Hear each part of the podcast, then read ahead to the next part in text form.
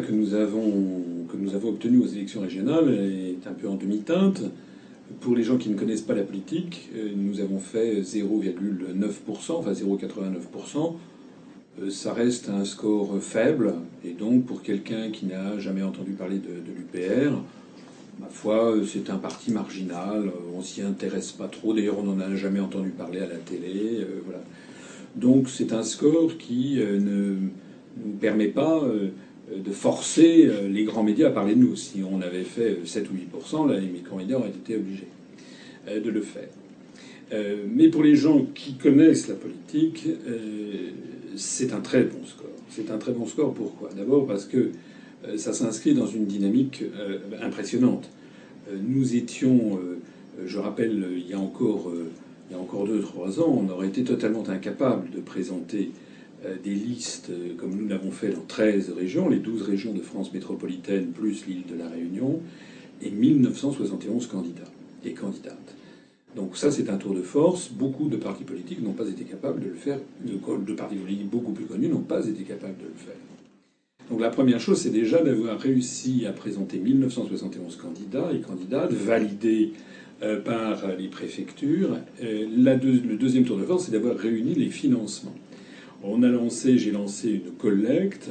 À partir de la fin juillet et nous avons euh, collecté 650 000 euros ce qui nous a permis de financer euh, l'ensemble des professions de foi euh, pour 46 millions d'électeurs avec 13 versions différentes, hein, puisqu'il y avait les, affiches, les, photos des, candidats tête de liste dans différents, euh, de faire également 46 millions de bulletins de vote, là aussi en 13 exemplaires différents. Je précise ça parce que ça renchérit les coûts, hein. le fait de faire des séries, de faire 13 séries différentes. également de, faire dizaines de milliers d'affiches euh, qui ont pu être, qui ont pu être financées. On n'a pas eu assez d'argent pour euh, se payer le bulletin de vote en double. Il aurait fallu tirer 92 millions de bulletins de vote, euh, ce qui nous aurait coûté quelque chose comme 150 ou 180 000 euros supplémentaires. là, ça aurait permis de mettre les bulletins de vote dans, dans les enveloppes envoyées aux électeurs dans leur, à leur domicile. Ça nous a certainement d'ailleurs coûté un certain nombre de, voix, de suffrages, des gens qui ne nous ont pas vu, n'ont pas vu le bulletin de vote. Donc ça, le troisième tour de force, c'est d'avoir réuni les, financements. Euh, financements qui n'ont pas permis non plus euh, de, payer des sociétés de collage pour coller les affiches. La quatrième, le quatrième tour de force, c'est bien, c'est qu'on a eu, on a fait preuve sur le terrain d'une très grande force militante. Euh, nous avons, je viens de le dire à l'instant, nous n'avons pas été capables de nous payer des sociétés de collage d'affiches sur les panneaux électoraux, donc c'est nos militants qui l'ont fait eux-mêmes. Et je le signale parce que ça mérite d'être signalé et de leur donner un immense coup de chapeau. C'est que euh, on a été euh, collé euh, sur à peu près tous les panneaux électoraux à travers la France, alors même que les sociétés qui elles se font payer un du style, je crois que ça coûte à peu près un euro pour coller une affiche, hein, elles n'ont pas, ne, vont pas partout. Ben, j'ai quelques exemples, par exemple à, comment dirais-je, dans les Alpes-Maritimes, ben, Isola 2000, vous savez, qui est une station de sport d'hiver très très éloignée. Ou quelques villages des alentours, donc vraiment un peu éloignés et pas facile d'accès, bah, les sociétés de collage d'affiches, elles n'y vont pas. Donc on a été les seuls à coller une affiche pour, euh, pour les Alpes-Maritimes. Euh, autre exemple, dans l'île de Saint, c'est un symbole, à l'île de Saint, on était les seuls à avoir collé une affiche. Alors je le signale parce que tous les autres partis politiques ont recours à des sociétés de collage d'affiches. Enfin, les autres grands, c'est-à-dire ceux qui sont présents dans, un certain nombre de, de grands comme nous dans, un grand nombre de, régions. En particulier, la lutte ouvrière, par exemple, euh, faisait coller ses affiches dans une société. Alors ça veut dire quoi? Ça veut dire que, c'est au-delà de l'anecdote, ça veut dire que nous sommes un formidable parti de militants. Donc ça c'est très important. Nous sommes un parti, probablement, je pense, le parti de France où euh, le, ratio entre le nombre de militants et le nombre d'adhérents est le plus élevé. Il y a énormément d'adhérents qui sont militants. Et même ceux qui ne distribuent pas des tracts ou qui ne collent pas des affiches, eh bien, ils parlent autour d'eux et ils font jouer le bouche à oreille. Alors tout ça, et le, cinquième, tour de force, ben, c'est le résultat final. On a quand même fait donc 190 euh, 000 suffrages, enfin 189 500 quelques, 190 000 suffrages, 0,9% des, des voix. Alors, euh, c'est quand même beaucoup parce que je rappelle que en, 2014, le 25 mai 2014, donc il y a un an et demi, on avait fait aux européennes 76 000 suffrages et 0,4% des, voix. Donc on est passé en un an et demi de 0,4% des voix à 0,9% des voix euh, en pourcentage des votants, et on est passé de 76 000 suffrages à 190 000, c'est-à-dire une multiplication par 2,5 du nombre de nos voix. Or, pour les spécialistes de la chose politique, ce qui compte au bout du compte, c'est le nombre de voix obtenues dans les urnes. Voilà. Alors ça nous permet, alors évidemment, euh, on aurait pu rêver mieux, mais euh, tout ceci se place dans un contexte où, vous le savez probablement, nous n'avons eu accès à aucun média de grande diffusion.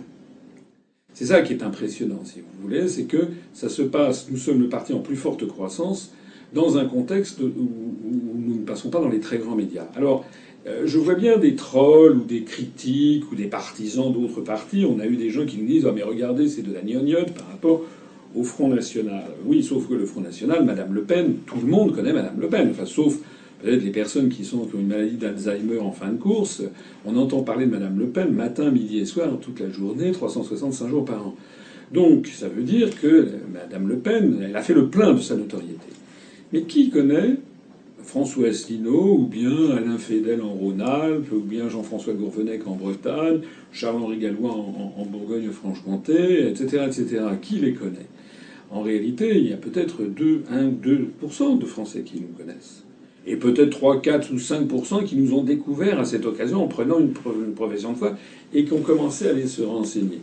Ça veut donc dire que euh, notre score doit être relativisé par rapport au très faible pourcentage de Français qui nous connaissent.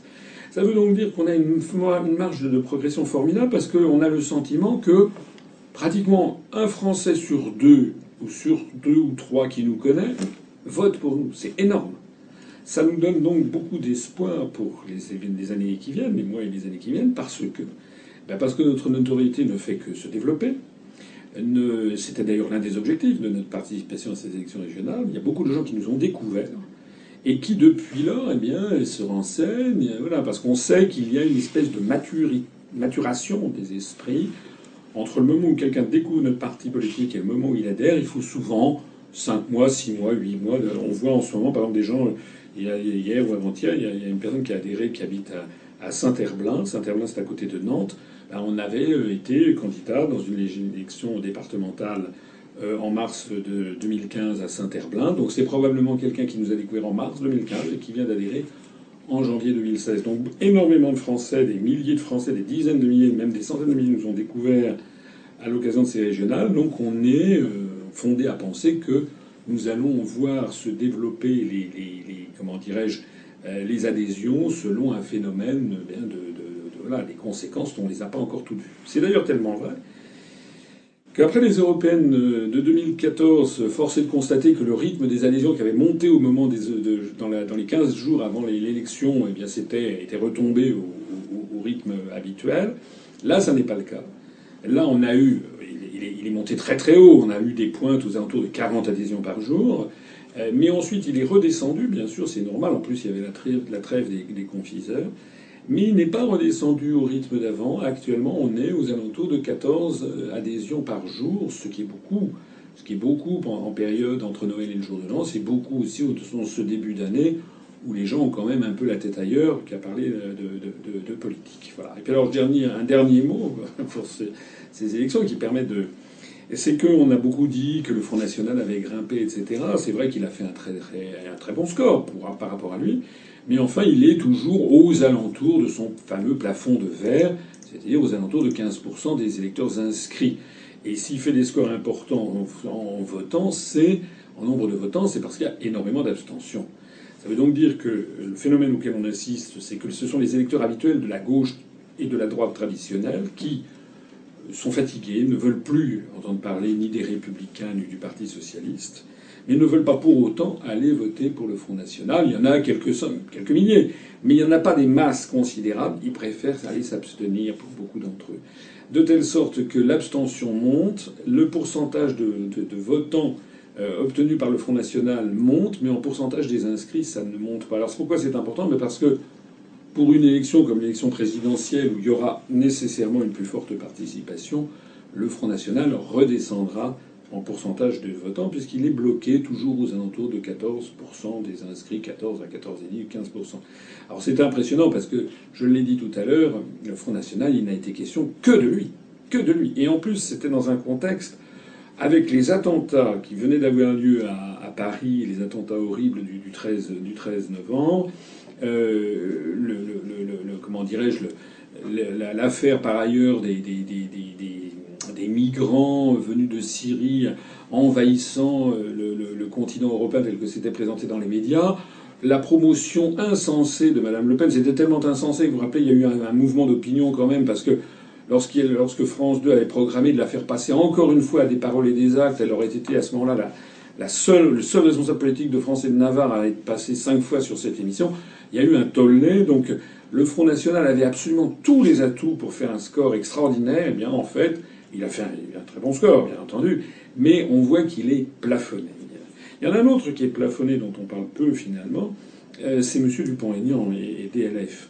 Euh, parce que M. Dupont-Aignan et DLF, hein, ils ont fait un score supérieur à nous, bien entendu, mais il n'a pas, gagné de, pourcentage il a même très, très, très légèrement régressé entre les européennes DLR, enfin devenues DLF, euh, avaient fait 3,82% des suffrages, et là ils ont fait au régional un an et demi après, ils ont fait 3,81. Donc il est, c'est, le calme plat, c'est, une légère, très très légère érosion. Vous voyez, les masses, DLR est passé en un an et demi de 3,82 à 3,81. Nous, on est passé de 0,4 à 0,9. C'est-à-dire que nous, on, croit, on, augmente très, très vite, alors que DLR stagne. Et c'est d'autant plus impressionnant que euh, M. Dupont-Aignan a bénéficié d'une couverture médiatique extraordinaire. Extraordinaire. Euh, quand vous comparez, il y a eu un. Vous savez, le Lab européen a, fait un recensement euh, il y a quelques jours. sur l'année 2015, il a montré que les deux personnalités politiques françaises qui sont passées le plus dans les, ce qu'on appelle les matinales. Les matinales, c'est la tranche 7h, 9h sur les télévisions, les grandes télévisions, hein, TF1, France 2, ou sur les grandes radios, euh, France Inter, euh, Europe 1, RTL, euh, RMC, etc. par exemple, Jean-Jacques Bourdin, qui est une émission phare, etc. Eh bien, sur cette année 2015, les deux personnalités qui ont été le plus souvent invitées, c'est d'une part M. Philippot pour le Front National. Je disais, il n'y a pas que Mme Le Pen qui est ultra médiatisée. Il y a M. Philippot qui a été invité de mémoire, je crois que c'est 67 fois. Ça fait donc plus d'une fois par semaine. Hein. ça fait ça fait une fois et demie par semaine en moyenne. Euh, et c'est M. Dupont-Aignan, le deuxième, qui a, été invité 49 fois. C'est-à-dire quasiment toutes les semaines, M. Dupont-Aignan a bénéficié d'un passage dans une matinale d'un très grand média. Voilà. Et euh, ben, votre serviteur, François Asselineau, il a été invité zéro fois. C'est dans ce contexte-là qu'il faut replacer notre score, qui est un score euh, assez, assez remarquable, et que les spécialistes de la scène politique euh, contemplent avec beaucoup d'inquiétude parce qu'ils se disent, il y a un moment à partir duquel les grands médias vont bien être obligés quand même de parler de nous, notamment, on va en parler je pense tout à l'heure pour la présidentielle de 2017 et les législatives, à ce moment-là, nous avons potentiellement devant nous un phénomène de croissance absolument exponentielle et vertigineuse parce que, comme je le disais aussi, lorsque les gens nous découvrent, au bout d'un certain temps, eh bien, beaucoup, beaucoup nous rallient. Hein. En fait, essayer l'UPR, c'est l'adopter.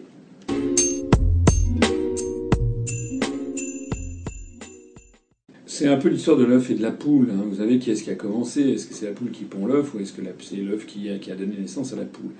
Euh, Il y a une espèce de relation euh, euh, itérative, hein, de relation de cause à effet et d'effet à cause qui y a entre tout ça. Je ne vais pas dire que le Front National est comment dirais-je, uniquement une création des, médias. Euh, je ne vais pas le dire parce que le Front National, euh, d'abord, il existe dans le paysage depuis très longtemps. Il a été créé en 72, donc ça fait quand même 43, 44 ans euh, qu'il existe.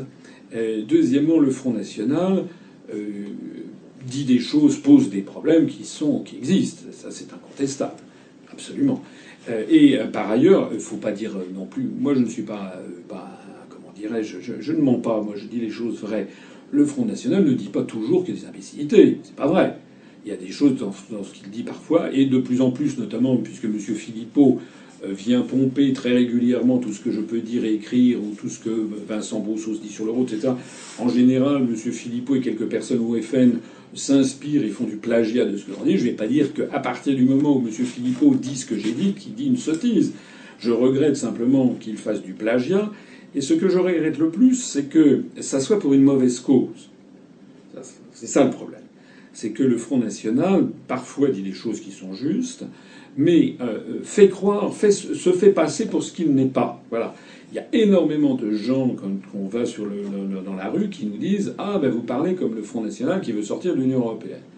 Alors nous, maintenant, ça commence, les esprits commencent à évoluer parce que nous disons attendez, allez voir. On a d'ailleurs fait une vidéo euh, qui fait euh, à peu près 28 minutes où on a montré que jamais le Front National n'a proposé de sortir de l'Union Européenne de l'euro ni de l'OTAN. Euh, il évoque parfois l'hypothèse d'un référendum à la Saint-Glinglin qui serait conditionné par on ne sait pas trop quoi pour éventuellement sortir de l'Union européenne. Mais pourquoi ça? Euh, si c'est un sujet capital, il n'y a pas, si on se présente aux élections, à l'élection présidentielle, on n'a pas à dire je vais faire un référendum à la Saint-Glinglin, voilà. Madame Le Pen, elle propose de sortir de Schengen. Mais elle dit sur l'Union européenne, enfin bon, même l'euro, on n'y comprend plus rien, c'est fait exprès. Euh, donc, euh, donc le Front National euh, est porté par un mécontentement des gens. il s'est également emparé indûment c'est comme c'est lui qui avait mis quasiment la main sur le drapeau bleu blanc rouge. en France, on est un pays où sortir le drapeau national, à l'exception d'une espèce de trêve de Dieu au moment des, Jeux Olympiques et au moment du, mondial de foot. Alors là, on a le droit de sortir le drapeau bleu blanc rouge, mais pour le reste de l'année, si vous sortez le drapeau bleu blanc rouge, c'est que vous êtes le Front National, donc vous êtes un facho. En gros, c'était ça qu'on avait mis dans la tête des Français.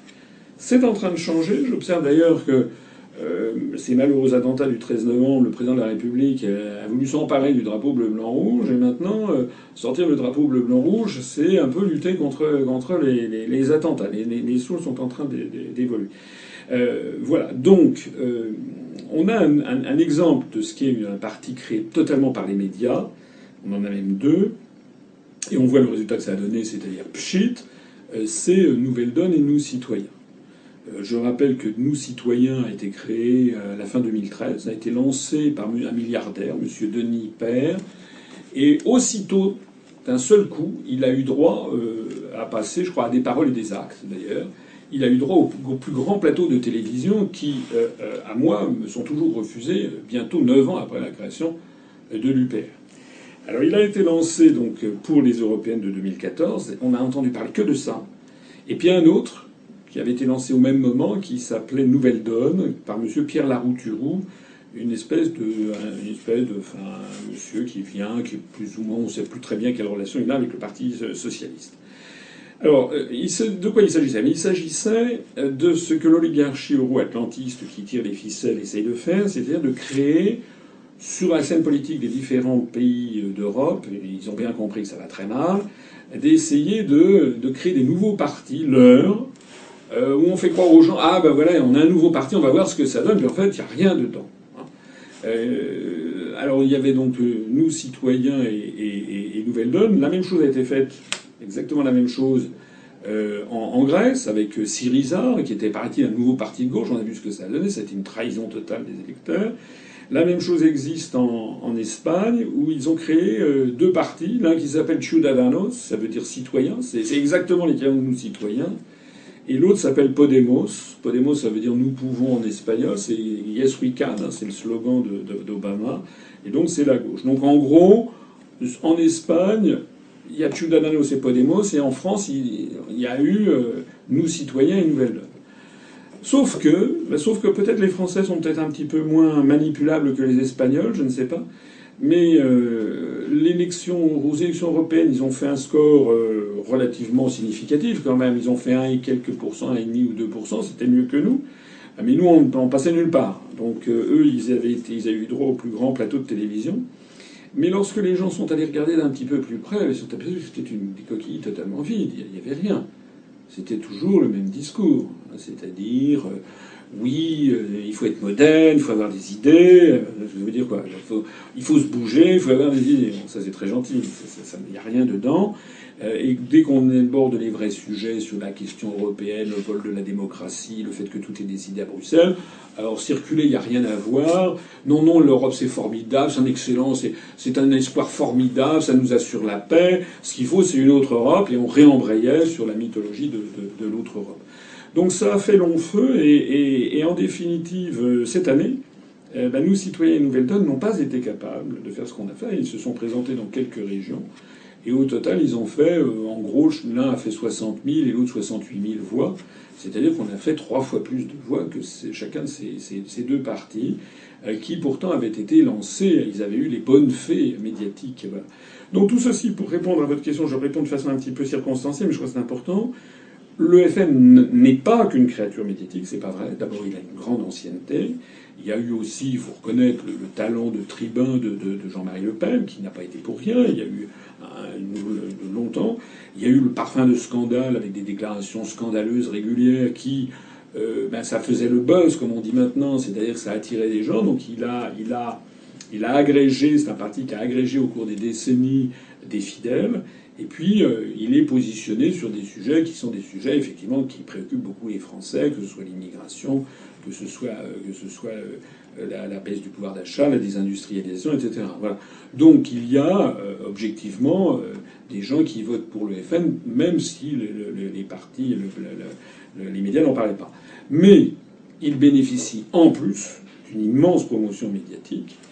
Et pourquoi? Bah Parce que le FN est en train de muter. Hein. Le FN est en train de changer. Je ne sais pas si vous comptez me poser cette question, mais c'est un point important. Il y a une évolution à suivre de près sur ce qui est en train de devenir le Front National.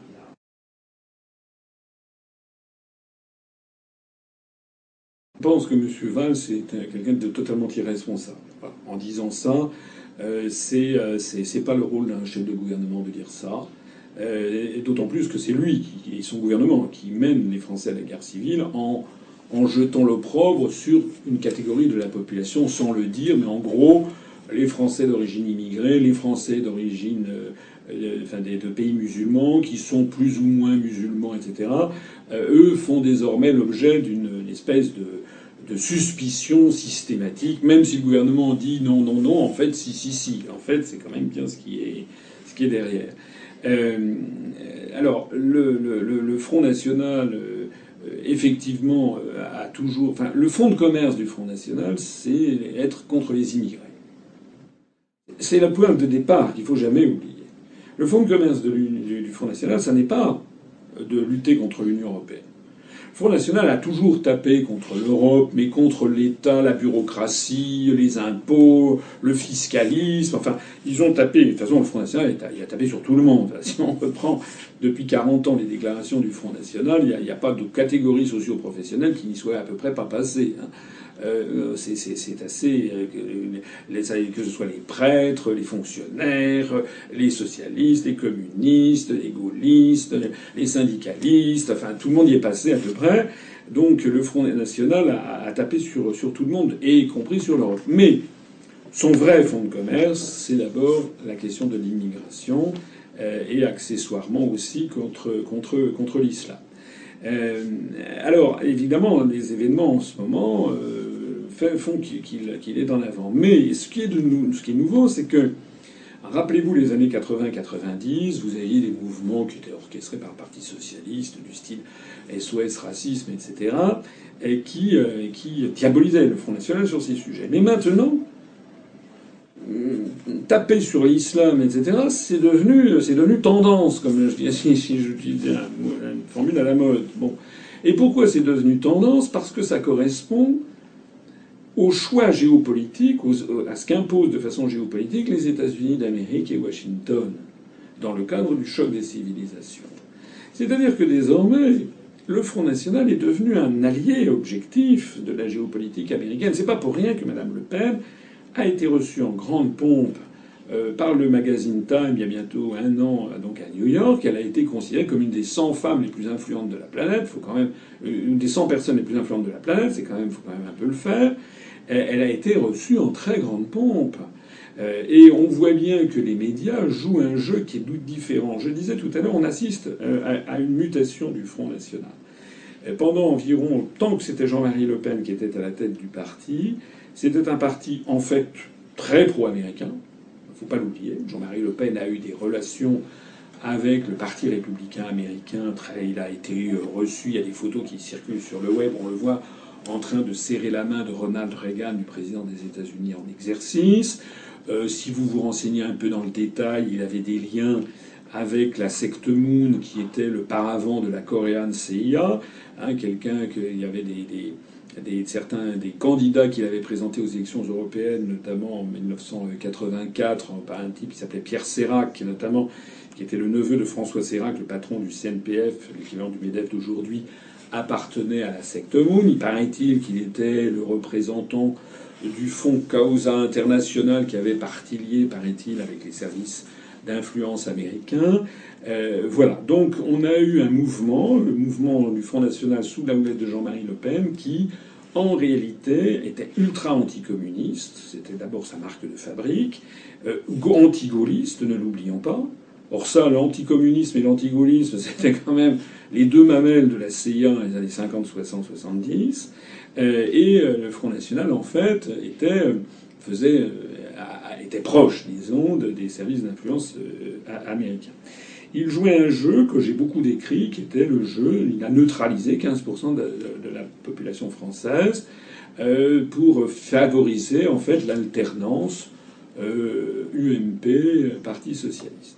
Alors ce qui est nouveau, c'est que depuis que Jean-Marie Le Pen a été écarté au profit de, enfin, par sa fille, et sa fille qui est sujette à beaucoup d'influence, on a l'impression, euh, je ne suis pas un spécialiste, mais j'ai bien compris, il y a quand même beaucoup de lutte d'influence à l'intérieur du Front National. On a l'impression quand même que euh, celui qui tient la culotte, si j'ose dire, c'est quand même, c'est quand même Florian Philippot. Euh, on a, il y a des échos de presse comme ça, des fuites qui montrent que Madame Le Pen ou bien sa, nièce, euh, Mademoiselle Le Marion, Maréchal Le Pen, se sont, se, sont, se sont opposés de façon véhémente derrière les portes capitonnées à, Florian Philippot. Donc on a l'impression qu'il y a une lutte de pouvoir, et puis il n'y a pas que Florian Philippot, vous avez euh, le Monsieur Gendre, Louis Alliot, vous avez également l'avocat Maître Collard. Ce sont des nouveaux venus. Maître Collard, c'est un homme de réseau qui connaît énormément de monde dans tout Paris. Et donc, on a l'impression que le Front National est en train de suivre exactement l'évolution qu'a connue le, MSI italien. C'était quoi le MSI italien? C'était le mouvement social italien, Movimento Social Italien, je crois quelque chose comme ça, et qui avait été créé dans les années euh, fin des années 60, je crois, euh, par un type qui s'appelait Giorgio Almirante. Giorgio Almirante, c'était un, un homme qui avait été secrétaire d'État, un jeune ministre sous Mussolini, un fasciste. Donc en 1933 ou 35, il y avait euh, un secrétaire d'État qui était Giorgio Almirante. Ben, en 65 ou 67, ce Giorgio Almirante, il avait 30, 30 ou 32 ans de plus, donc il devait avoir à peu près 62 ans. Et il avait donc créé un mouvement qui était un mouvement néofasciste qui s'appelait le MSI. Il avait d'ailleurs, c'est lui l'inventeur de la flamme tricolore vert, blanc, rouge, que ensuite le Front National a adopté en mettant le bleu à la place du vert puisqu'il se trouve que Jean-Marie Le Pen était un ami de Giorgio Almirante, ils se connaissaient bien, et euh, Jean-Marie Le Pen avait demandé à Giorgio Almirante s'il pouvait utiliser le logo euh, pour, pour, le Front National en France. Alors qu'est-ce qui s'est passé avec Almirante? Dans les années, à la fin des années 60, début des années 70, vers les années 71-72, le MSI faisait des scores impressionnants. Il faisait parfois, notamment dans le sud de l'Italie, euh, du, Naples, en, compagnie, euh, en, comment dirais-je, euh, dans le, bas de la botte italienne, en Sicile aussi, je crois, il faisait des scores du style 15-20%. Et puis, ce qui s'est passé, c'est que Giorgio Almirante a été, euh, je ne sais plus s'il est mort ou s'il a été écarté, enfin en tout cas il a disparu de la scène. Euh, et c'est ses successeurs qui étaient, alors c'est pas sa fille, c'est un type qui s'appelait Gianfranco Fini, qui a procédé à une mutation progressive de ce mouvement. Il l'a progressivement dédiabolisé, il en a changé le nom à deux reprises. D'abord, il a fait changer de nom, il l'a appelé Alianza Nationale, Alliance Nationale, et non plus MSI, en changeant le nom et le logo, en gardant une, partie des, une grande partie des, des, des troupes et des cadres. Et ensuite, il l'a appelé le Parti du peuple pour la liberté, je crois. Donc il y a eu un changement en deux temps, dans les années 90 et puis dans les années 2000. Euh, voilà. Et puis ça s'est terminé en quoi? Bah, Ça s'est terminé, il a rallié euh, la droite berlusconienne euh, italienne, voilà, avec un petit, un petit MSI maintenu qui a gardé le logo et qui est reparti dans une espèce de ghetto d'extrême droite. Alors, tout donne à penser que la même chose est en train de se produire au Front National. Je n'ai pas inventé, vous l'avez certainement lu, qu'il est beaucoup question que le FN change de nom, euh, que c'était d'ailleurs la tentative déjà de RBM, Rassemblement Bleu Marine. Euh, Monsieur Le Pen, si j'ai bien compris, a dit qu'il n'était pas question que ça de changer de nom. Euh, et puis on voit bien que euh, il est question aussi de plus en plus de changer, euh, de changer aussi un certain nombre de, programmes. Alors, moi j'ai toujours dit que le Front National n'arriverait jamais au pouvoir, mais si le Front National change de nom, s'il change de programme, s'il n'y a plus les mêmes gens à la tête, c'est plus le Front National, là il pourra effectivement arriver au pouvoir peut-être, pourquoi pas, dans le cas, pas maintenant, mais à horizon 3 ou 5 ans, dans le cas d'une coalition avec la droite des républicains, c'est envisageable. Euh, quelqu'un comme mademoiselle Marion Maréchal Le Pen, elle passe son temps à fricoter avec des gens de, l'UMP, enfin des républicains, on l'a dit euh, très proche de, euh, de, tel ou tel responsable des, républicains. Voilà, le maître Collard, c'est quelqu'un qui est extrêmement connu à l'UMP ou chez les Républicains. Donc on a tout à fait possibilité d'avoir cette évolution. Et si j'ai bien compris, c'est en ce moment qu'il est question d'ailleurs de changer le nom. Alors dans ces conditions, il est possible que le, fait, le Front National tel qu'on le connaît se, brise. Et il est possible qu'il y ait une partie de gens restant dans une espèce de FM maintenu qui représenterait quelques pourcents, qui repartirait dans un ghetto d'extrême droite, et puis ce nouveau mouvement euh, qui évoluerait progressivement vers, vers la droite plus, plus traditionnelle, parce que finalement il n'y a plus grand-chose maintenant qui les, qui les sépare, puisque quand on voit les, les, déclarations de M. Sarkozy ou de M. Juppé qui réclament un État fort et qui tape sur les immigrés, on est désormais de plus en plus, de plus en plus proche. Il restera encore un problème, c'est le nom de Mme Le Pen. Bon, mais si Mme Le Pen est évacuée, si Philippot prend le pouvoir là-dedans, ben, ça sera un truc qui sera devenu. Euh, alors je fais de la futurologie politique, mais je, pense que c'est tout à fait ce qui, peut, ce qui peut se passer. Pendant ce temps-là, qu'est-ce qui se passera? Ben, Il se passera que les années vont passer. Et que les Français qui euh, suivent ce mouvement en croyant. Moi, je vois des gens qui me disent, hein, quand on fait campagne, les gens ils disent. Euh, ah oui, mais moi je veux plus voter PS, je veux plus voter Républicain. Ah bah tiens, je vais voter Front National parce qu'il n'y a plus que ça. Ça, c'est ce que les médias leur font croire. Mais c'est pas vrai. Il n'y a pas plus de ça. Il y a d'autres forces, et il y a en particulier l'UPA. Mais nous, on est cachés. Les médias nous cachent. Ce sont les médias qui font croire. Ah, si vous n'êtes pas content de l'RPS, hein, de Républicains PS, il y a le Front National. Si vous êtes vraiment. Mais ça nous fait très très peur. Il y a très peur, mais si vous voulez vraiment nous faire très peur, votez pour les FN. Donc il y a des gens qui disent bah, tiens, je vais aller voter pour les FN, puisque j'ai justement j'ai envie de montrer mon mécontentement.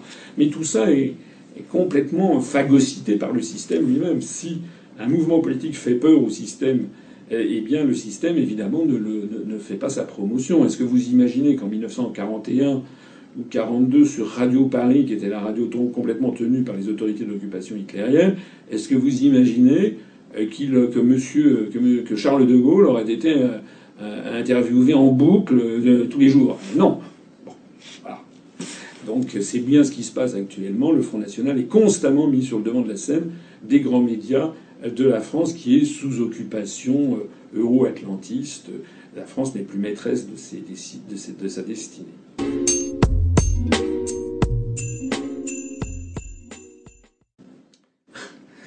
Alors, d'abord, votre diagnostic est bon.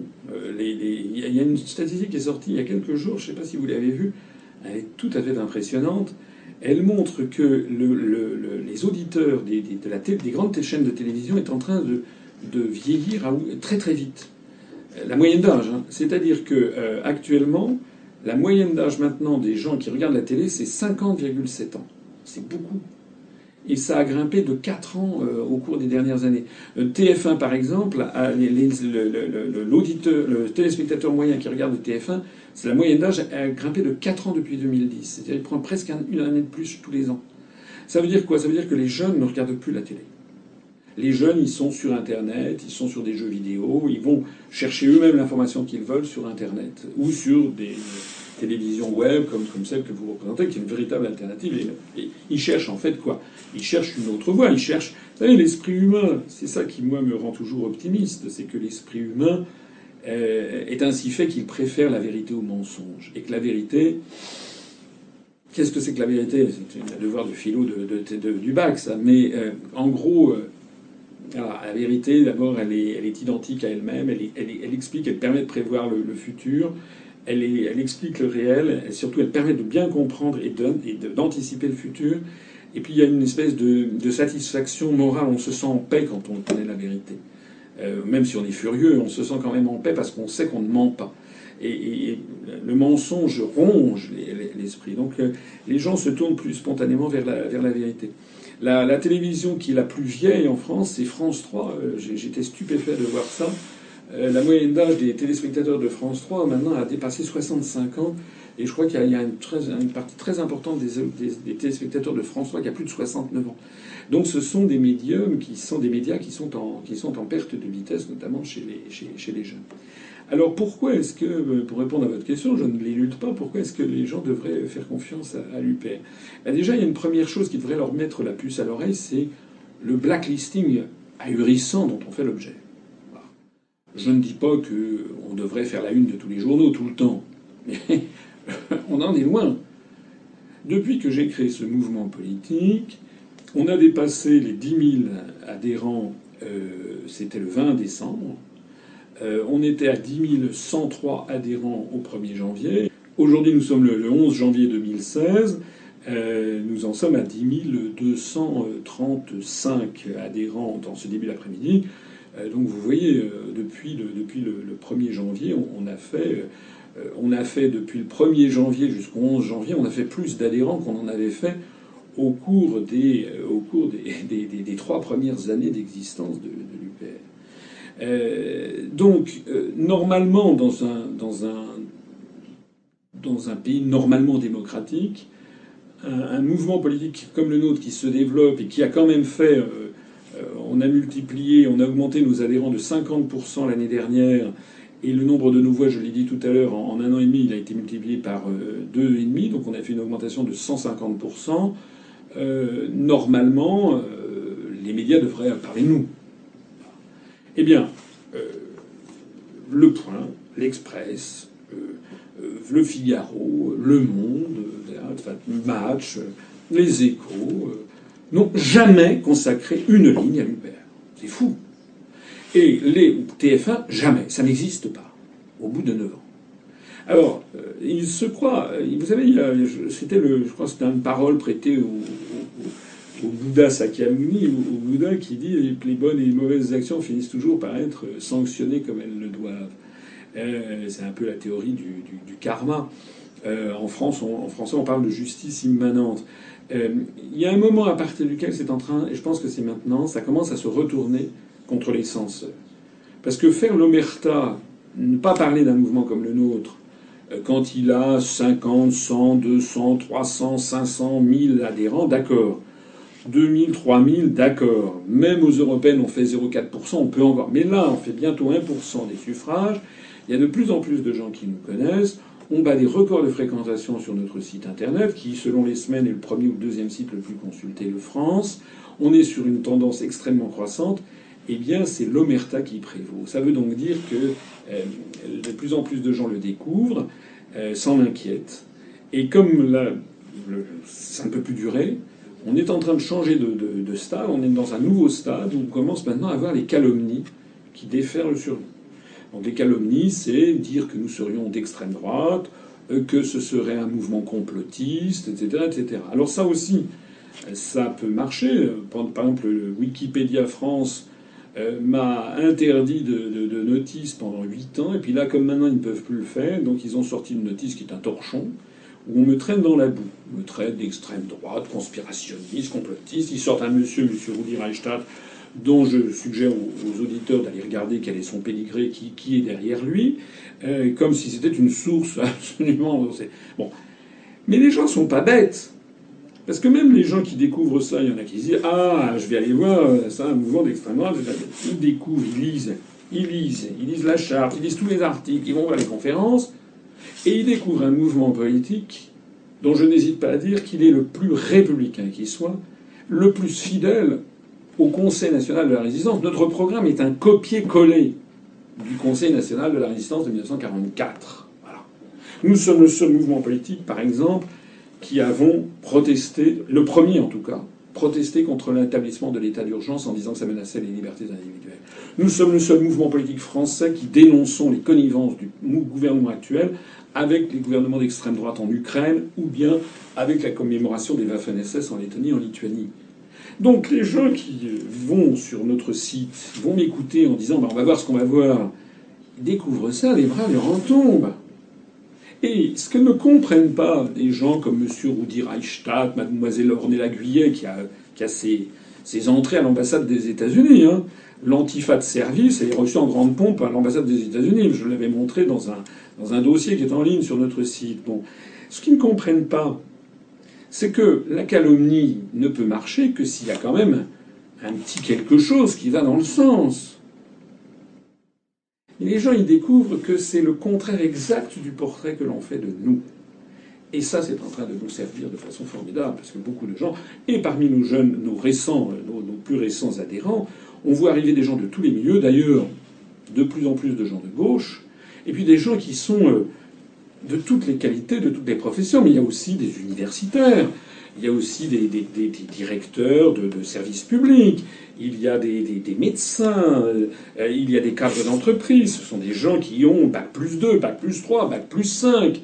Il n'y a pas de sous-métier d'ailleurs, hein, parce qu'on a toutes les catégories professionnelles. Mais et quand vous avez des gens qui sont ou des universitaires ou des artistes euh, qui ont, sont de sensibilité de gauche, qui ont des donc de plus en plus, la, calomnie la plus infâme qui nous, est, euh, qui nous est lancée est en train de nous apporter un flux de nouveaux adhérents, de gens qui sont outrés.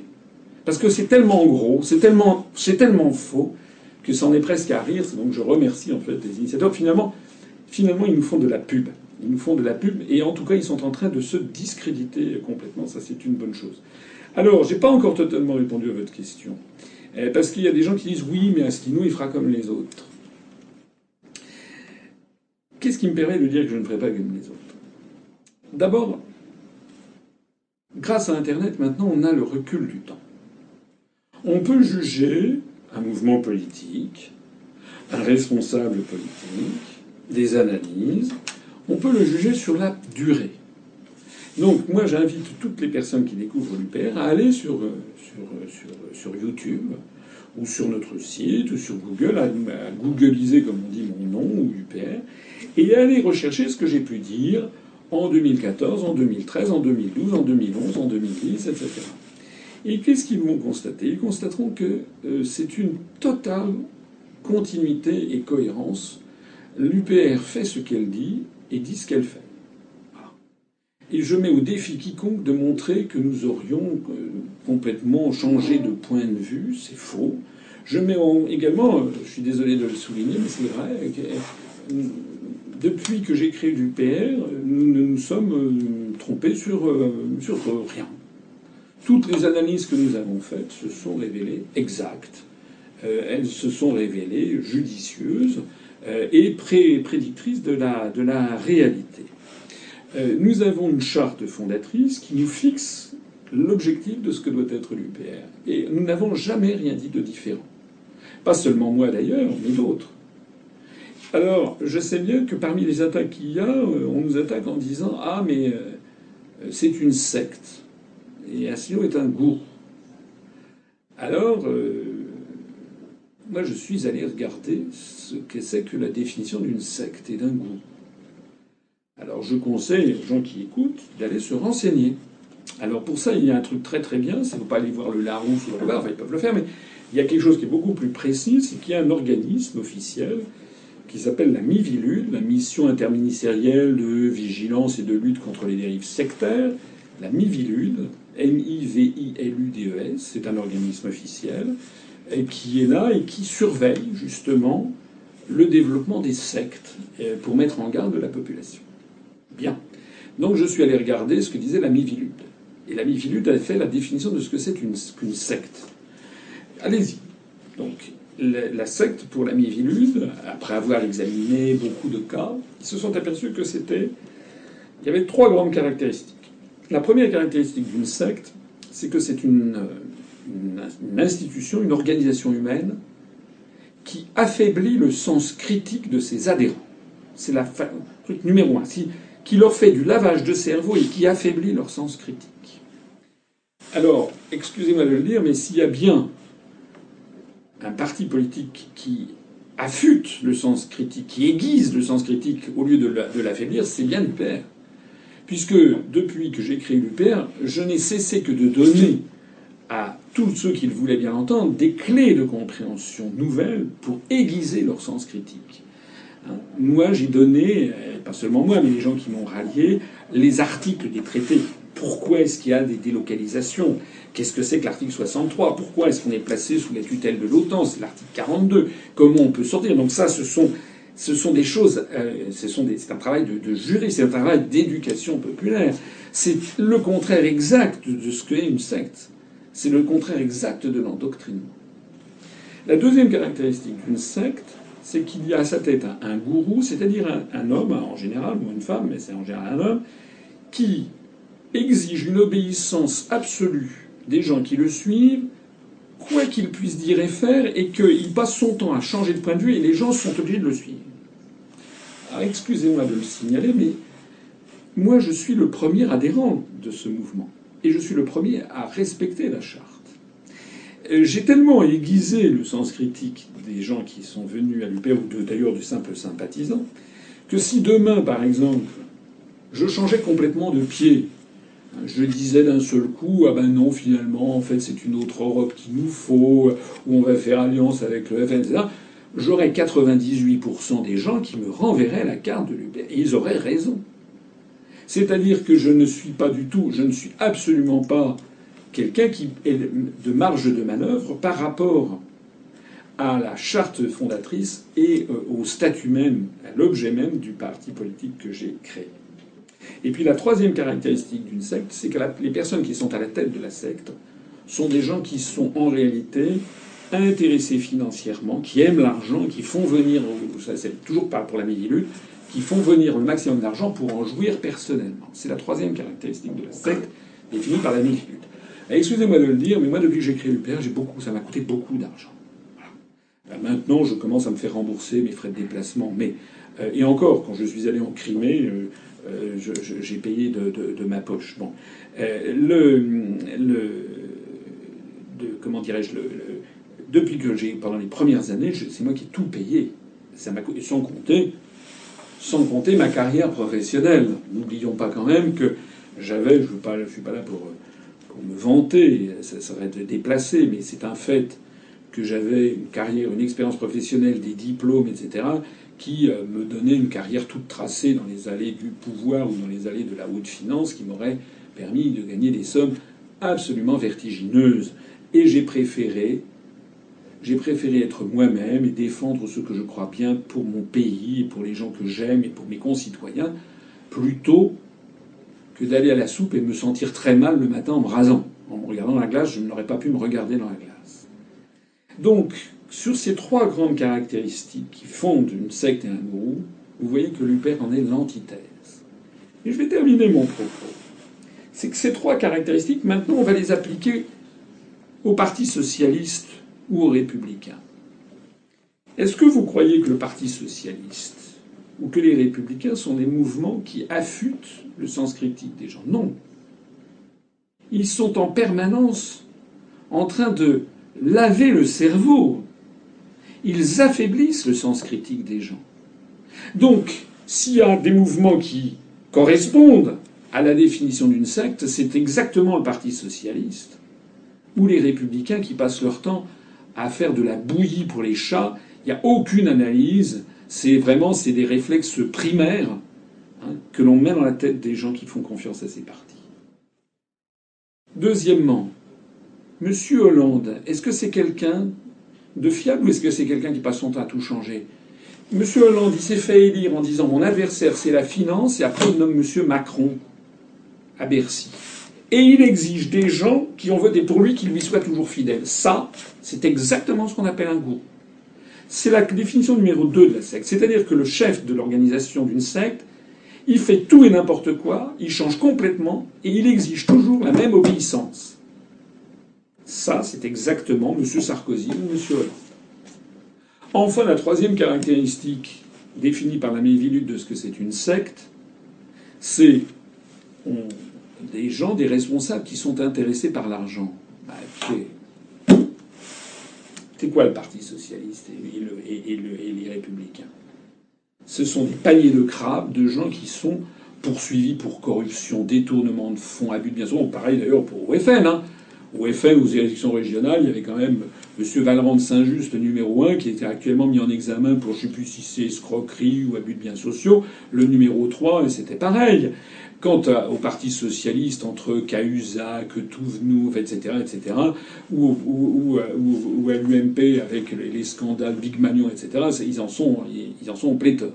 Donc, et je terminerai ici mon propos, s'il y a vraiment des partis politiques qui méritent d'être qualifiés de sectes, c'est justement le Parti socialiste et les républicains. Ce sont en fait des syndicats de placement de type mafieux et qui euh, disent tout et n'importe quoi, qui veulent manipuler simplement les électeurs sans jamais faire cet effort normal qui est la dignité même de la politique, qui est d'élever les gens vers le haut, leur donner les moyens de compréhension je rappelle que moi, tout ce que j'ai pu dire, c'est quand même ma matière grise à mes conférences.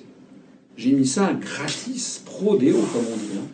Tout est absolument gratuit sur Internet. Il y a des gens, beaucoup de gens qui me reprochent de ne pas avoir fait de livre. Je vais essayer de sortir un livre assez rapidement. Mais ça veut dire que je n'ai pas été intéressé financièrement. Hein. J'ai vraiment donné mon savoir, mes connaissances et mes réflexions. Je les ai donnés pour le bien de mon pays. Voilà la raison pour laquelle je pense les gens peuvent vraiment nous faire confiance et me faire confiance.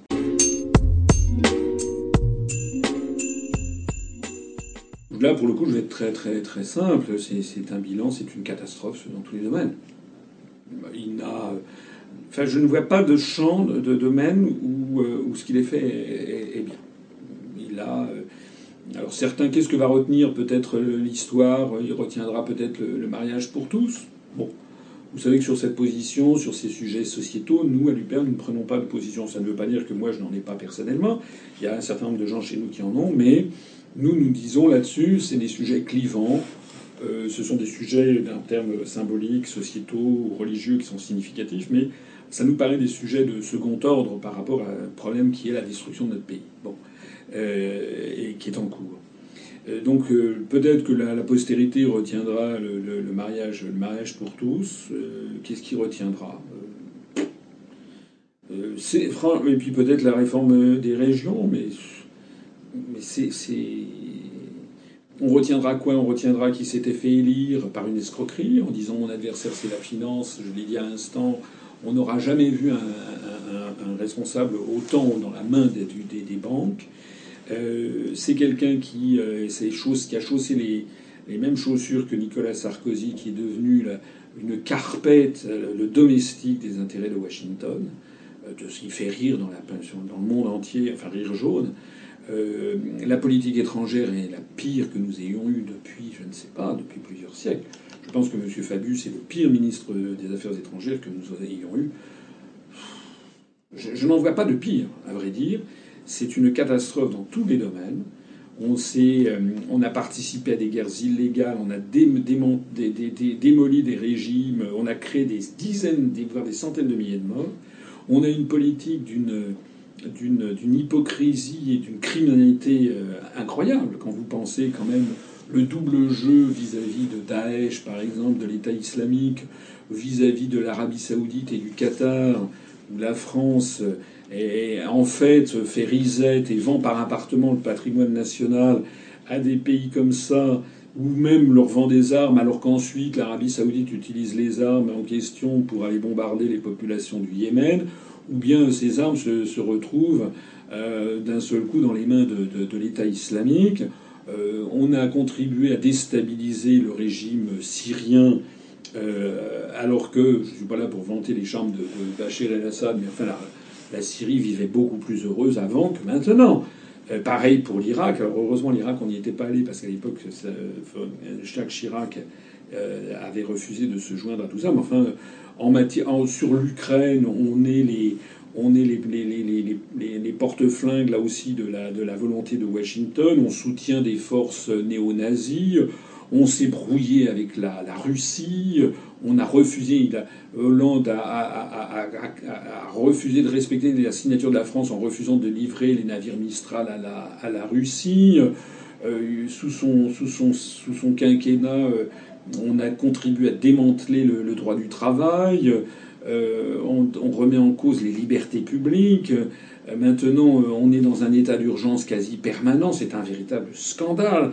Il n'y a pas que nous, on a été les premiers à le dire, mais maintenant, c'est notamment la, Ligue des droits de l'homme, c'est le syndicat de la magistrature qui tire là, aussi la sonnette d'alarme. donc, dans tous les domaines, je, ne vois pas, je ne vois pas un seul domaine euh, où, euh, euh, où, François Hollande, son, son, passage aux affaires ait été, été positif. Je ne parle même pas de, du chômage qui est, en, qui est en croissance phénoménale, de la dégradation de. Puis dans tous les domaines. Hein, il faut que les Français. Les Français ne le savent pas, mais il faut qu'ils le sachent. C'est que les contraintes européennes que nous subissons, Hein, les, ponctions constantes sur le budget de l'État, ça se traduit par quoi? Ben, Ça se traduit par le fait qu'il y a un fonctionnaire sur deux qui ne part plus, qui n'est pas remplacé quand il part à la retraite. Donc, on démantibule les services de l'État. Euh, plus euh, il y a les, subventions de fonctionnement ou de réparation des gringoles.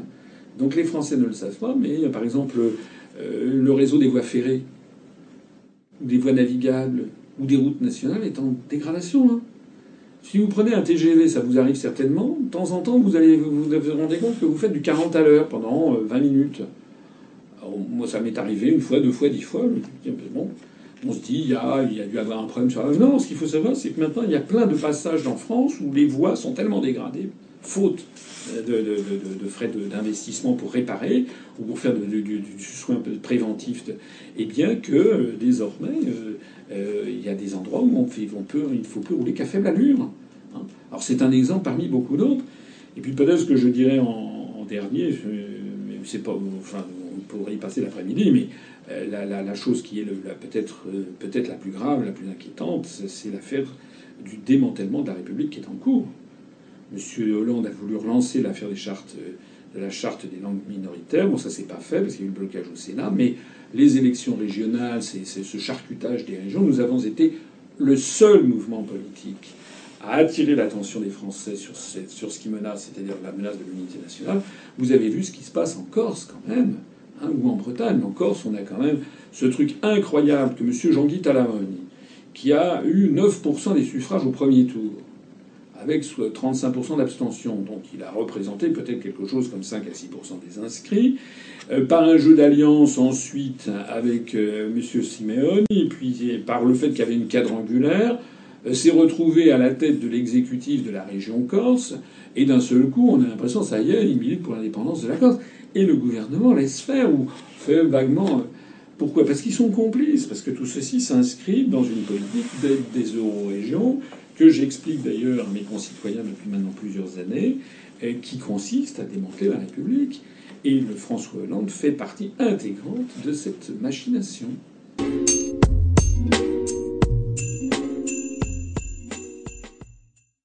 L'avenir à, court moyen terme n'est pas, pas brillant.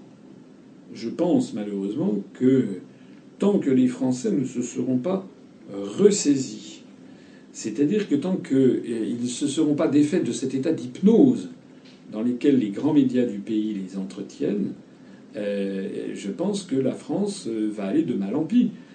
maintenant, vous avez vu, enfin, c'est presque comique, le lancement marketing de M. Juppé. On a vu, c'était hier, je crois, dans le Huffington Post, il y a eu un article qui explique que de toute façon, c'est mécanique et mathématique. Alain Juppé sera forcément élu président de la République. Alors, il n'y a plus qu'à arrêter. On est là, il faut supprimer les élections. Ah.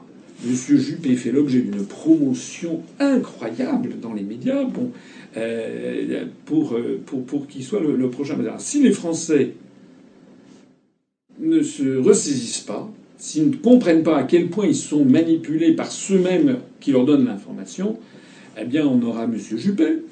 Et que fera Juppé? Ben, Juppé, il fera du Hollande. Et puis Juppé, il est encore plus carpette que si possible que Hollande vis-à-vis de Washington.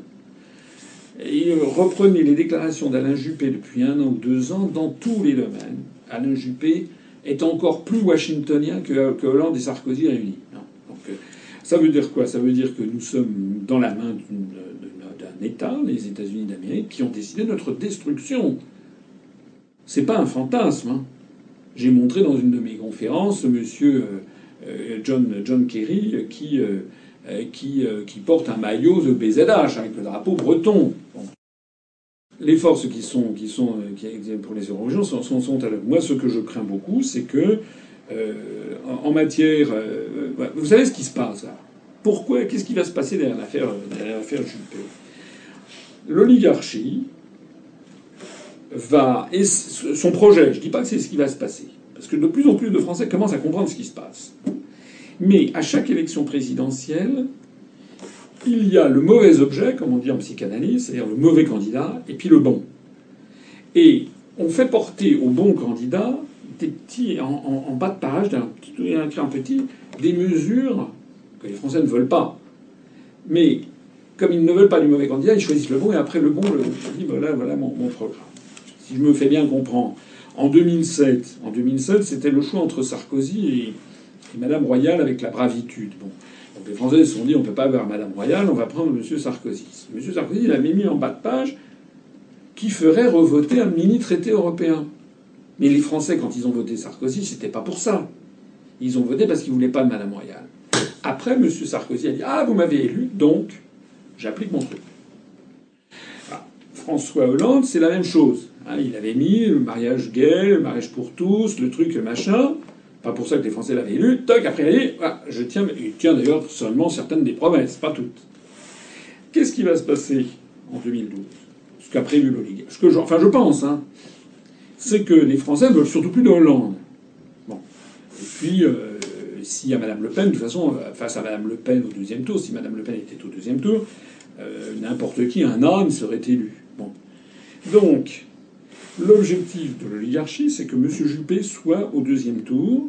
Si possible, face à Madame Le Pen, il, est sûr d'être élu avec 75 ou 78% des voix, ou 80. Et M. Juppé, vous verrez, dans son programme, en petit, il y aura marqué la fin des CDI, du contrat à durée indéterminée. Alors ça ne sera pas écrit comme ça, ça sera, c'est le programme de l'UMP, ça sera la fusion du CDD et du CDI, c'est-à-dire dire la suppression du CDI en, bon français. Mais il dit on va fusionner le contrat à durée indéterminée et le contrat à durée indéterminée. Qui est-ce qui va gagner à votre avis? C'est évidemment le contrat à durée indéterminée avec une durée qui... Il y aura probablement la remise en cause du SMIC. Il y aura probablement ce que les spécialistes du droit social appellent l'inversion des normes, c'est-à-dire que désormais, Actuellement, dans le droit social, vous pouvez avoir des conventions de branche, à condition que ça améliore les dispositions du droit par rapport au droit normal. Mais ce qui est en train d'être programmé, c'est qu'il y aura une espèce de droit social de base, mais qu'on autorisera désormais, par des conventions de branche, à déroger vers le bas à ce genre de choses. Par exemple, avoir des, semaines de travail de, 48 heures. Euh, c'est M. Valls qui l'a dit lui-même. Hein. Manuel Valls a dit oui en cas de besoin, 48 heures. Donc, ça, ça sera mis dans le, dans le, dans le, dans le programme de M. Juppé, mais en, petit, en petite footnote, hein, en petite note de battage comme ça. Et on dira aux Français, vous comprenez, euh, alors les gens surtout plus, surtout plus François Hollande, on va faire, on va avoir une orchestration des coups de violon sur le fait que Alain Juppé est gaulliste, etc., qui est un proche de Chirac. Les Français commencent à voir la nostalgie de Chirac, c'est dire à quel point on en est tombé. Eh bien, et, c'est comme ça que, ça va. C'est ça l'objectif hein, qui, est, derrière. Donc nous, on est là pour que justement ça ne soit pas le cas.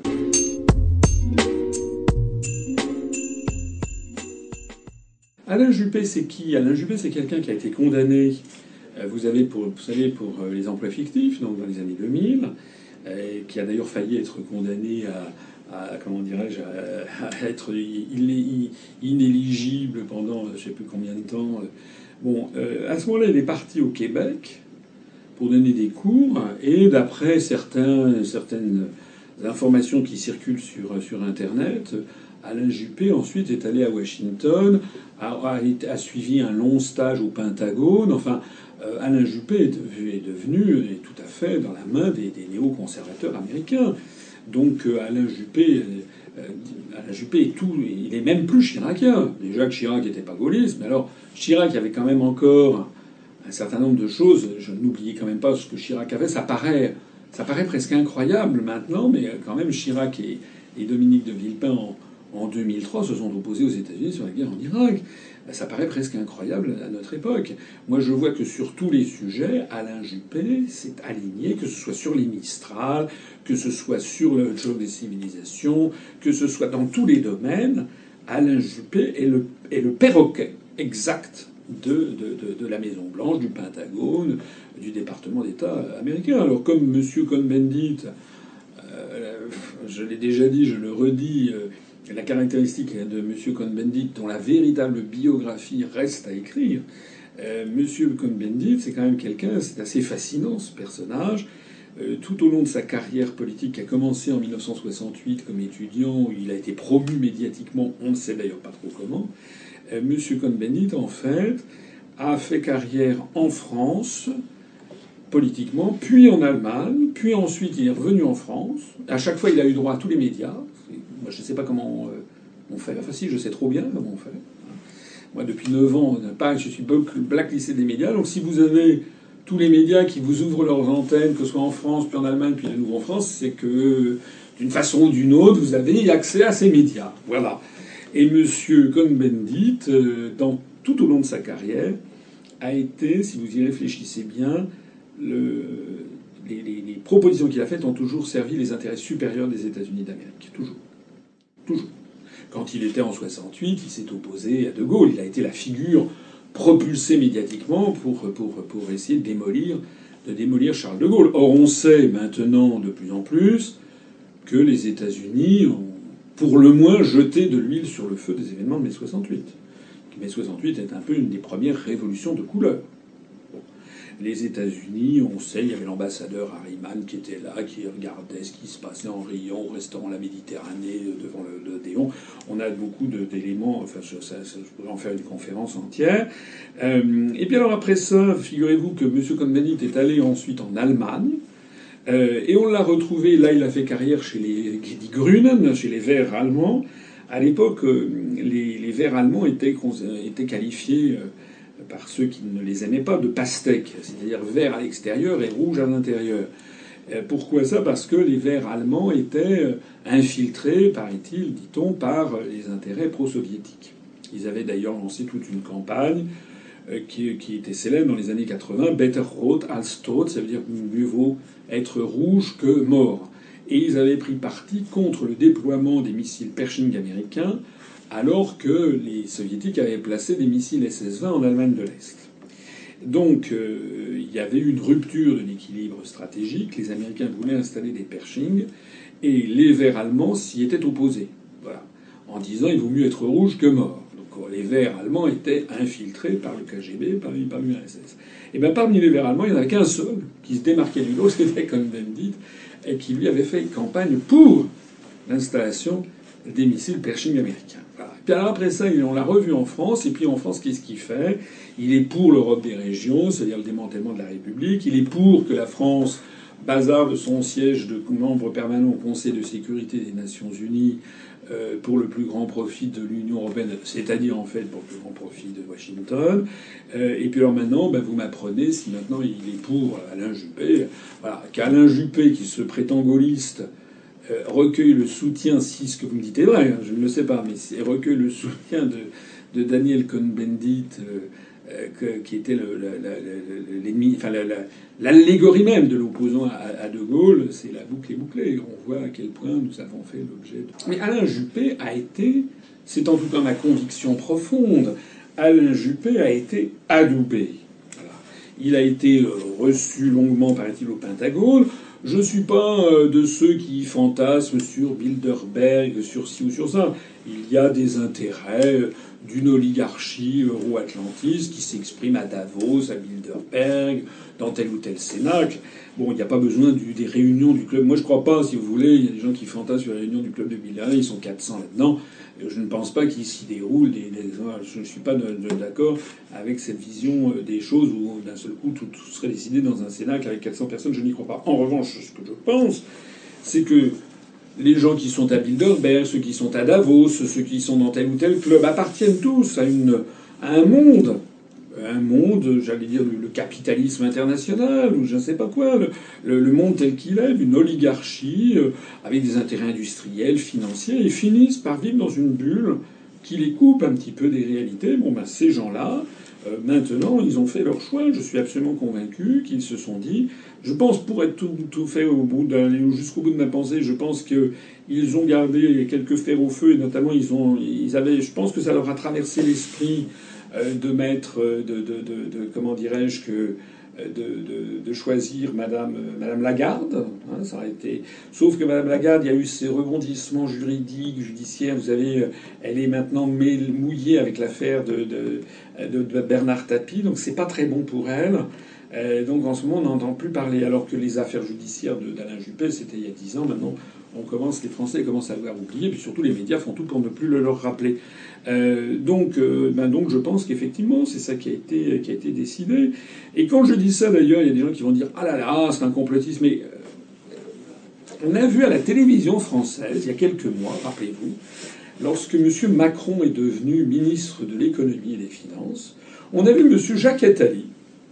C'est pas moi qui l'ai inventé. On a vu M. Jacques Attali à la télévision française en expliquant voilà, M. Macron sera un jour président de la République et je connais d'ailleurs la personne qui le sera après. ce serait un discours dans un café du commerce. Bon, les gens riraient. Diraient T'as dans le bar de café, tu prends pour Madame Soleil. Mais c'est Jacques Attali. Jacques Attali, c'est quand même quelqu'un qui a occupé un bureau, le bureau à côté de François Mitterrand pendant 14 années à l'Élysée. Jacques Attali, c'est quand même quelqu'un qui est, euh, paraît-il, euh, un élément indispensable de la pensée politique française, qui est consulté par Sarkozy, consulté par Hollande. C'est qui, M. Attali? Bon. Et. Attali, là, mais M. Attali, il a dit ça à la télévision française, je ne l'ai pas inventé. Donc, qu'est-ce qui permet à M. Attali de dire ça? Ça veut dire qu'il participe probablement d'une oligarchie qui décide qu'on va promouvoir un tel ou un tel. C'est comme ça que ça se passe. Et, actuellement, qu'est-ce que l'on voit? Mais maintenant, l'homme de la rue est en train quand même. C'est là où je pense que je pense ces gens euh, commettent, euh, commettent une erreur. Voilà. C'est-à-dire que euh, être très intelligent, c'est bien, mais mais il y a une limite. Il faut pas prendre les gens pour des imbéciles. On peut manipuler, on peut escroquer la volonté de quelqu'un ou d'un peuple pendant une fois, deux fois, trois fois. Mais au bout du compte, ça va les manipulations ressortent. Et actuellement, je pense que c'est ce qui est en train d'apparaître. Actuellement, je vois autour de moi beaucoup de gens euh, qui disent, enfin, ah, il n'y en a que pour Juppé. Ça, les gens, ils ont compris. Ils ont compris qu'on veut leur forcer la main sur Juppé. Qui on? Qui est on? Qui est on veut leur forcer la main? Et là-dedans, vous voyez d'ailleurs au passage que M. Sarkozy, est, une, qui avait été choisi pour 2007, maintenant, euh, il va dégager. Voilà. Je le dis d'autant plus que je l'avais annoncé dans des, dans des entretiens d'actualité il y a déjà plusieurs semaines, sinon plusieurs, euh, plusieurs mois. Euh, voilà. Maintenant, toute la question de savoir est-ce que ça va, est-ce que cette manipulation va être cette fois-ci encore une fois gagnante?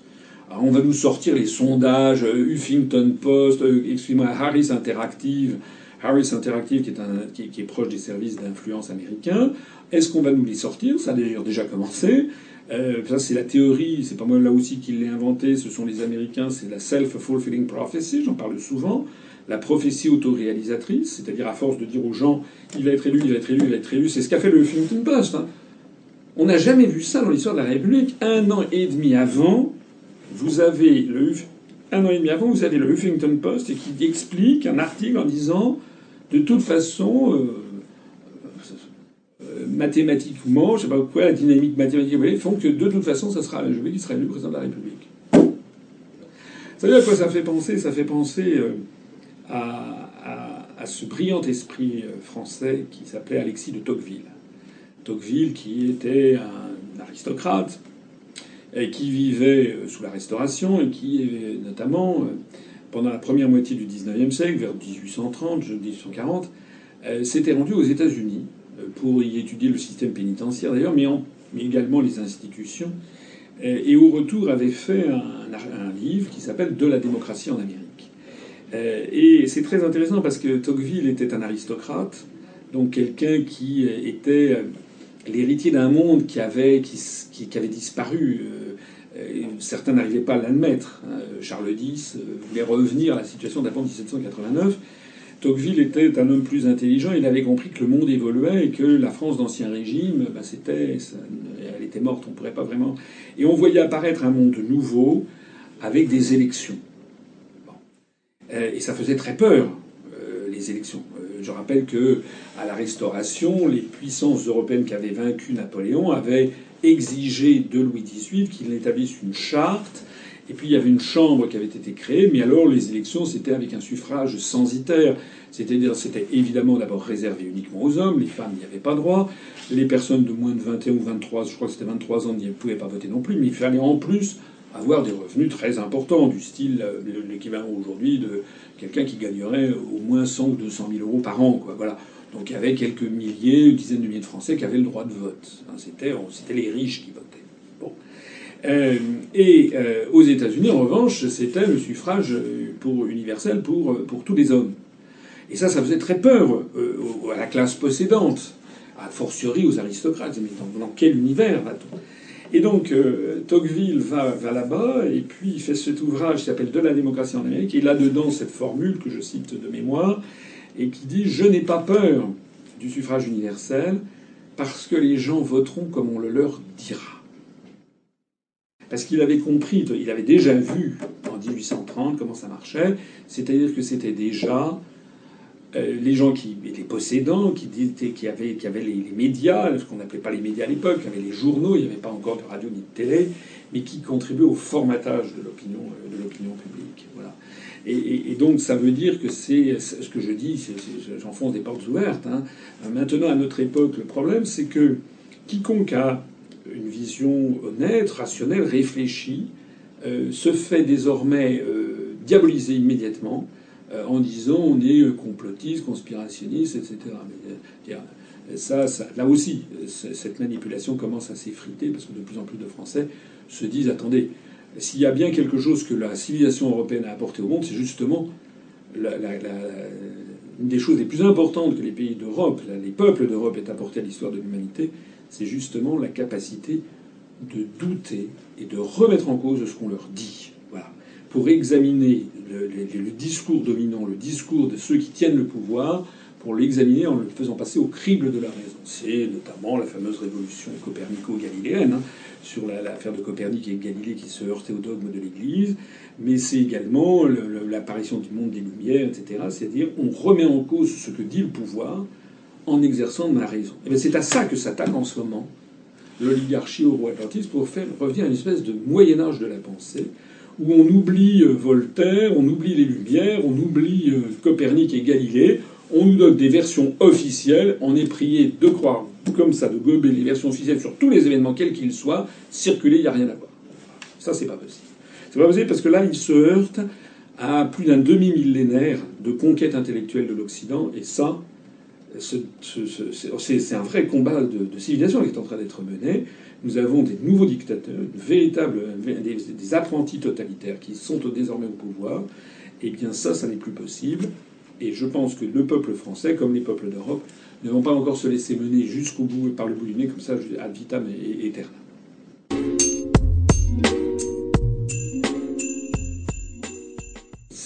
C'est formuler cette formulation de cette question, qui est une formulation polémique, correspond quand même à une réalité. Si vous parlez à des banquiers, ils vous diront mais non, ça sera seulement, ça ne va jamais arriver, mais c'est en cas de pour empêcher un risque systémique et c'est ça. Ils vous envelopperont le truc pour vous faire comprendre que c'est pour votre bien qu'on vous piquera votre pognon. Bon, je parle vulgairement, mais c'est un peu ça. Mais en réalité, c'est vrai que il y a, il y a un, un problème, c'est que c'est une prise de pouvoir par les, par les banques. Euh, j'ai deux anecdotes à ce propos. Première anecdote, vous savez ce qui s'est passé en Islande? En Islande, euh, les, c'est une île, il y a 330 000 habitants. Soit dit en passant, euh, nous, on nous explique que nous, les grandes régions, les régions françaises, étaient trop petites à l'échelle du monde, il fallait les fusionner. Voilà un pays qui est l'Islande, 330 000 habitants, très bien. Ils n'entrent pas dans l'Union européenne, ils sont très bien. D'ailleurs, c'est un des endroits au monde où on vit le plus heureux. Eh bien, rappelez-vous ce qui s'est passé après beaucoup de manifestations qui ont eu lieu à Reykjavik. Euh, une prise, alors ça a été après cette révolution des casseroles a été un peu phagocytée par, mais il n'en demeure pas moins qu'ils ont laissé les banques euh, aller à la faillite. Et le président euh, de, l'Islande est venu en France, c'était l'année dernière ou il y a deux ans, je ne sais plus, et il a demandé à être reçu, président de la République d'Islande, alors il dû être reçu par le président de la République française. Il a fallu faire des pieds et des mains, si j'ai bien compris, pour, qu'il le soit, c'est quand même incroyable. Finalement, François Hollande l'a reçu, paraît-il, pendant 20 minutes, comme ça, entre, entre deux portes. Et le président islandais est venu expliquer au, président prétendu socialiste français qu'il fallait laisser les banques faire faillite si elles devaient faire faillite. Bon. Alors évidemment, tout le monde ricane quand on, voit ce genre de choses. Tu pensais, c'est un Islandais. C'est pourtant la réalité. Nous, nous sommes de ceux qui pensons. Euh, moi, je ne suis pas. Euh, je ne fais pas. Les banques, c'est un métier qui est normal, qui existe, c'est nécessaire au fonctionnement d'une économie moderne. Mais il y a un truc qui n'est pas normal, c'est ce que l'on appelle la, privatisation des profits et la communautarisation des pertes. C'est pas normal que si une société ou une banque font des très gros profits, c'est pour leurs actionnaires, d'accord, mais si elles font des grosses pertes, alors ça, ça serait la collectivité. Alors là, pas d'accord. C'est la raison pour laquelle je vous rappelle que dans notre programme à nous, nous avons dit que toute banque qui aurait besoin d'être recapitalisée, d'avoir une subvention de l'État euh, ou une subvention de quelque nature que ce soit pour éviter une faillite, à ce moment-là sera ipso facto nationalisé. C'est normal, parce que si on doit euh, venir au, secours d'une banque, à ce moment-là, il faut que ça devienne le patrimoine de la collectivité. Il y a une deuxième anecdote que je voudrais vous dire sur cette affaire des banques. Ça revient à ce qu'on a dit tout à l'heure, enfin j'en ai pas parlé euh, très longuement, mais on a eu les, comptes des partis politiques pour l'année 2014 qui ont été publiés au journal officiel de la République française. Euh, par la Commission nationale des comptes de campagne et du financement des partis politiques, la CNCCFP. Si je vous en parle, c'est parce que c'est intéressant. C'est la première fois que l'UPR apparaît. Je rappelle que nous avons obtenu l'agrément, euh, de la Commission euh, en, le 10 février 2014. Donc jusqu'alors, on était un parti politique, mais nos comptes n'étaient pas agréés, n'étaient pas certifiés. J'ai expliqué déjà pourquoi. C'était pas agréé, c'était pas certifié parce que il faut passer par deux commissariats aux comptes plus un expert comptable et que quand vous avez un mouvement qui a 300 adhérents, euh, vous n'avez pas les moyens, enfin toutes les, toutes les, parce que ça coûte plusieurs milliers d'euros de se faire certifier par un commissariat au compte. Vous multipliez ça par deux, plus l'expert comptable, ça nous siphonnait nos, ressources. Donc depuis 2014, et là nous apparaissons pour la première fois. Alors si je vous en parle, c'est parce qu'on a là-dedans la situation financière des, partis politiques. D'ailleurs, on peut examiner au passage, dans la rubrique cotisation des adhérents, c'est un bon indice du nombre d'adhérents. Hein, vous verrez que si vous divisez par une moyenne de 25 à 30 euros l'adhésion, en moyenne, nous, les adhésions, ça commence à 10 euros. Il y a beaucoup de gens chez nous qui adhèrent à 10 euros, les chômeurs, les étudiants, les, les, gens qui sont en grande précarité financière. Et puis, vous avez l'adhésion normale à 30 euros, puis l'adhésion, euh, l'adhésion, les adhésions au-dessus, mais qui sont, eh bien, en plus, c'est cher en moyenne de gens. Hein. Donc, euh, en gros, on peut estimer que la moyenne chez nous, c'est aux alentours de 30 euros. C'est à peu près pareil les autres partis politiques, sauf certains partis comme très à gauche, où là, ils demandent euh, proportionnellement aux revenus, donc là, ils ont des revenus qui sont beaucoup plus importants. Et donc le raisonnement ne tient pas. Mais si vous avez ça, ben, vous vous apercevrez par exemple, euh, allez regarder, diviser par 30 les cotisations de, DLR. Monsieur Dupont-Aignan. Allez-y. Hein, il a 88 000 euros, il a déclaré en 2014. Vous avez divisé 88 000 par 30, ça ne fait pas 13 000 adhérents comme il l'annonce ou 18 000. Ça en fait 2800 nous, on tombe sur le, à peu près le nombre que nous avons dit. Euh, on va publier ça, ça sur notre site. Si je vous dis ça, c'est parce qu'on découvre que les fonds propres de l'UMP, c'est moins 38 millions d'euros. Vous savez ce que c'est les fonds propres? C'est-à-dire la, valeur de ce qui reste de la, d'une, société si on, liquide la société, c'est-à-dire les meubles, les murs, si, enfin, je sais pas quoi, les actifs, moins le passif, c'est-à-dire moins les dettes. Bon, ben, les fonds propres de l'UMP, en 2014, c'était moins 35 millions d'euros. Énorme. Nous, on a des fonds propres qui sont positifs pour une raison simple, on a dette, c'est zéro. On a zéro euro de dette. Donc tout ce qui nous appartient, on n'a pas grand-chose. On a quand même un petit peu quelques actifs. Euh, ben, euh, on, a, euh, on a un petit peu d'un fonds de roulement sur notre compte. Tout ça, ça nous appartient en propre. Alors je vous dis ça pourquoi? C'est parce que ça serait une société normale. L'UMP serait en faillite. D'ailleurs, il n'y a pas que l'UMP. L'UDI serait en faillite aussi actuellement. Hein EELV en faillite. Pourquoi ils ne sont pas en faillite à votre avis? C'est tout simplement parce que les banques sont là pour cracher au bassinet. Donc qu'est-ce que vous voulez? C'est très important ce que je dis. Parce que l'UMP l'UDI devraient être en faillite. Ça prouve déjà que, en termes de ceux qui se là, c'est assez cocasse. Ces mouvements qui sont là à donner des leçons de bonne gestion ici et ça, que la France, elle est. Mais la France, elle est, paraît-il que l'État serait mal géré et ça. Le l'UMP nous donne des leçons de bonne gestion à longueur de journée ils sont incapables avec leur propre mouvement d'avoir un truc qui le truc est en faillite. C'est nous qui nous l'UPR, nous on peut donner des leçons de bonne gestion. Nous on est un parti politique avec des fonds pas positifs et on est un parti en très forte croissance. Imaginez d'ailleurs au passage que nous avons notre le nombre de nos adhérents qui a augmenté de 50% et le nombre de nos clients, si j'ose dire, les électeurs, a augmenté de 150%. Imaginez que vous soyez un banquier, je ne sais pas si vous avez l'habitude d'un banquier, mais un banquier qui verrait arriver une PME, qui dirait voilà mon, mon, chiffre d'affaires, notre chiffre d'affaires il est passé, euh, chiffre d'affaires, le, le, montant des recettes que nous avons encaissées en 2014 c'était à peu près de mémoire 450 000 euros, et cette année c'est plus de 800 000 euros. Donc notre chiffre d'affaires a pratiquement augmenté de 80% Voilà ce que c'est que l'UPR. L'UPR, c'est une, si je peux me comparer, hein, c'est une espèce de PME dont le chiffre d'affaires entre 2014 et 2015 a augmenté de plus de 80%, dont le nombre de clients, c'est-à-dire les électeurs, a augmenté de 150%, dont les fonds propres sont positifs et dont l'endettement est égal à zéro. Quand un banquier, il serait là à dire venez, venez, venez, vous m'intéressez. On a une situation financière, on est formidable. C'est quoi les autres mouvements politiques? C'est les mouvements qui, voient leur chiffre d'affaires, le nombre de recettes diminuer, le nombre de leurs clients diminue, le nombre de les électeurs dégringole, en tout cas au PS, et qui en plus de ça ont une situation des fonds propres qui sont, qui sont ultra négatifs. Donc ça veut dire que d'abord ce sont des mauvais gestionnaires. Et si vous, si vous ne savez pas diriger votre propre pays, comment pouvez-vous prétendre bien diriger la France?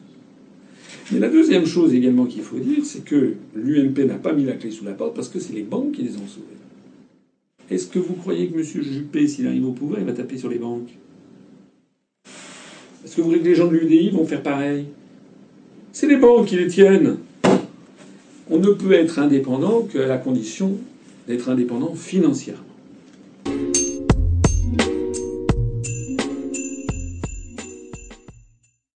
Alors, je crois qu'il euh, y, a, euh, y a plusieurs réponses à ça. Je ne suis pas forcément un expert. Enfin, moi, les réponses que j'ai à, l'esprit. Euh, la première chose, c'est que, objectivement, objectivement, la gestion par monnaie électronique et par paiement par télépaiement est beaucoup plus facile qu'avec du numéraire, ou même qu'avec des chèques. Je le dis, je reprends l'exemple de l'UPR. Par exemple, pour adhérer à l'UPR, que j'espère que les gens qui m'écoutent vont faire en masse, parce que c'est ça qui nous donne du poids. Pour adhérer à l'UPR, il y a plusieurs formules. Il y a les gens qui adhèrent par le système de télépaiement, par Paybox, et puis il y a des gens qui euh, nous envoient un chèque, et puis il y a aussi des gens qui viennent au siège à Paris, 12 rue Erard, 15 rue Erard dans le 12e, ou bien lorsqu'il y a une conférence ou une réunion publique, ils font, un paiement par, en espèces.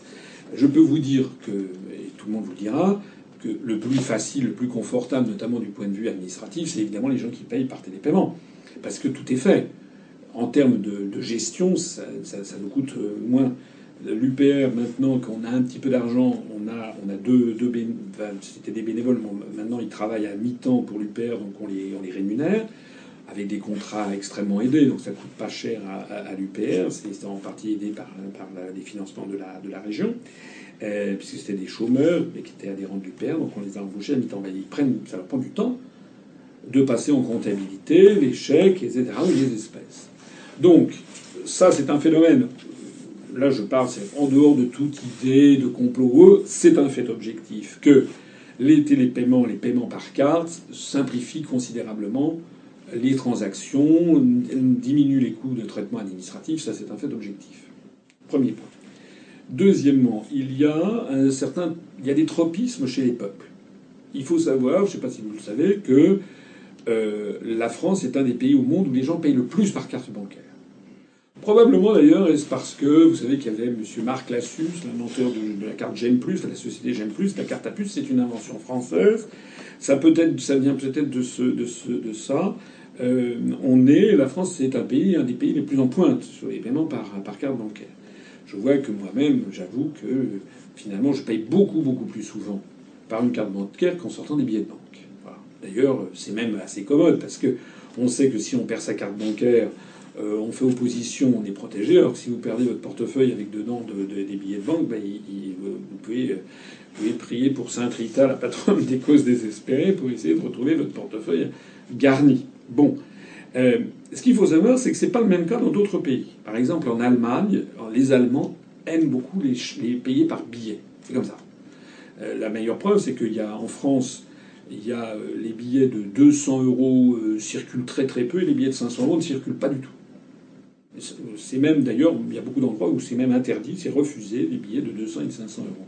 En gros, la plus grosse coupure circulant en France, c'est la coupure de 100 euros. Et elle est même d'ailleurs assez peu usitée. Ce que l'on voit, c'est les coupures de 5, de 10, de 20 et de 50 euros. Voilà. Même la coupure de 100 euros est peu usitée, celle de 200 est très rare, celle de 500, elle n'existe, on la voit pas. Alors qu'en Allemagne, vous la voyez beaucoup. Ça, ce sont des, des... en revanche, les Allemands payent beaucoup moins que les Français par carte bancaire. Donc, l'idée que euh, un certain nombre de banques se soient dit on va aller jusqu'au bout du raisonnement, et si on arrivait à supprimer euh, les chèques, etc., parce que les c'est des traitements incroyables, hein, sans compter qu'il faut lire, déchiffrer ce que les gens ont écrit, même s'il y a des trucs par lecture optique, etc., c'est, ça, c'est dans les, banques, mais euh, objectivement, c'est plus compliqué. Donc que des banques se soient dit on va généraliser le système par carte de crédit, puis on va vers un univers où il n'y aura plus de billets, de pièces, etc. Euh, c'est, ça paraît relativement, avec l'angle du gestionnaire que je viens de vous donner, relativement euh, une idée futuriste mais assez logique en définitive.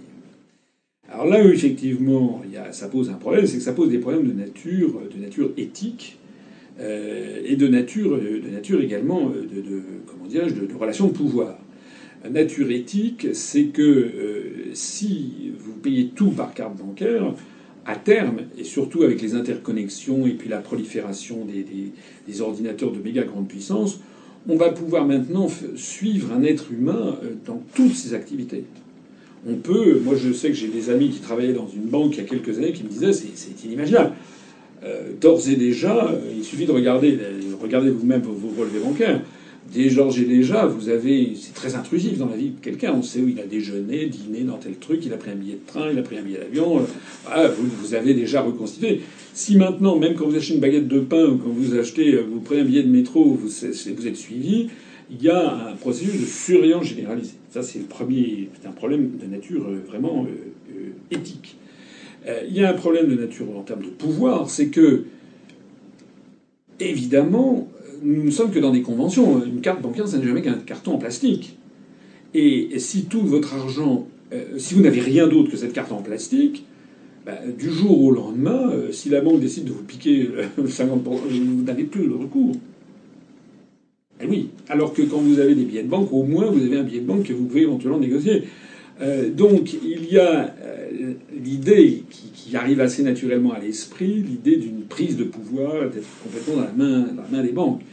Et puis ce qui va également dans, le, même, dans le même sens, c'est que la tendance naturelle euh, qui est effroyable, c'est de se dire ben, finalement, pourquoi cette carte ne serait-elle pas, pas seulement bancaire, mais qui aurait pas aussi euh, votre carte d'identité, votre passeport, vos mensurations, euh, vos, votre, le, votre taux de cholestérol, de diabète, etc., etc., toutes vos données de santé personnelle, votre curriculum vitae, tout peut être mis sur une seule et même carte.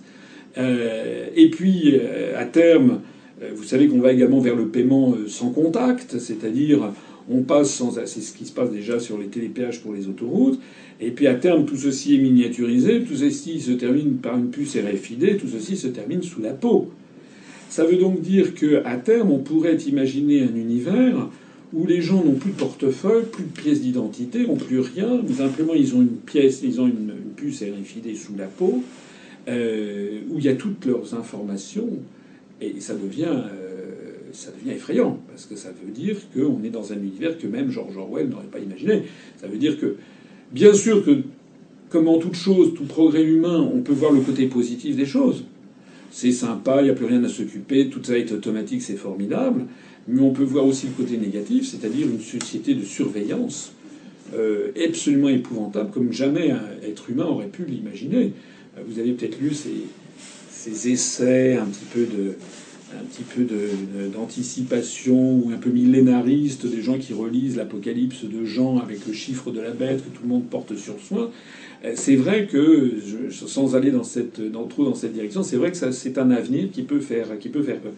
C'est la raison pour laquelle il faut regarder ça avec beaucoup de prudence, et je me permets là aussi de dire que nous sommes le seul mouvement politique, là aussi, à avoir mis dans notre programme, d'une part, que nous interdirions le puçage des êtres humains, mais en plus de ça, que nous saisirions, une fois arrivés au pouvoir, l'Organisation des Nations Unies pour faire du puçage des êtres humains une interdiction planétaire, une espèce de crime contre l'humanité, parce qu'un être humain, ça ne se puce pas.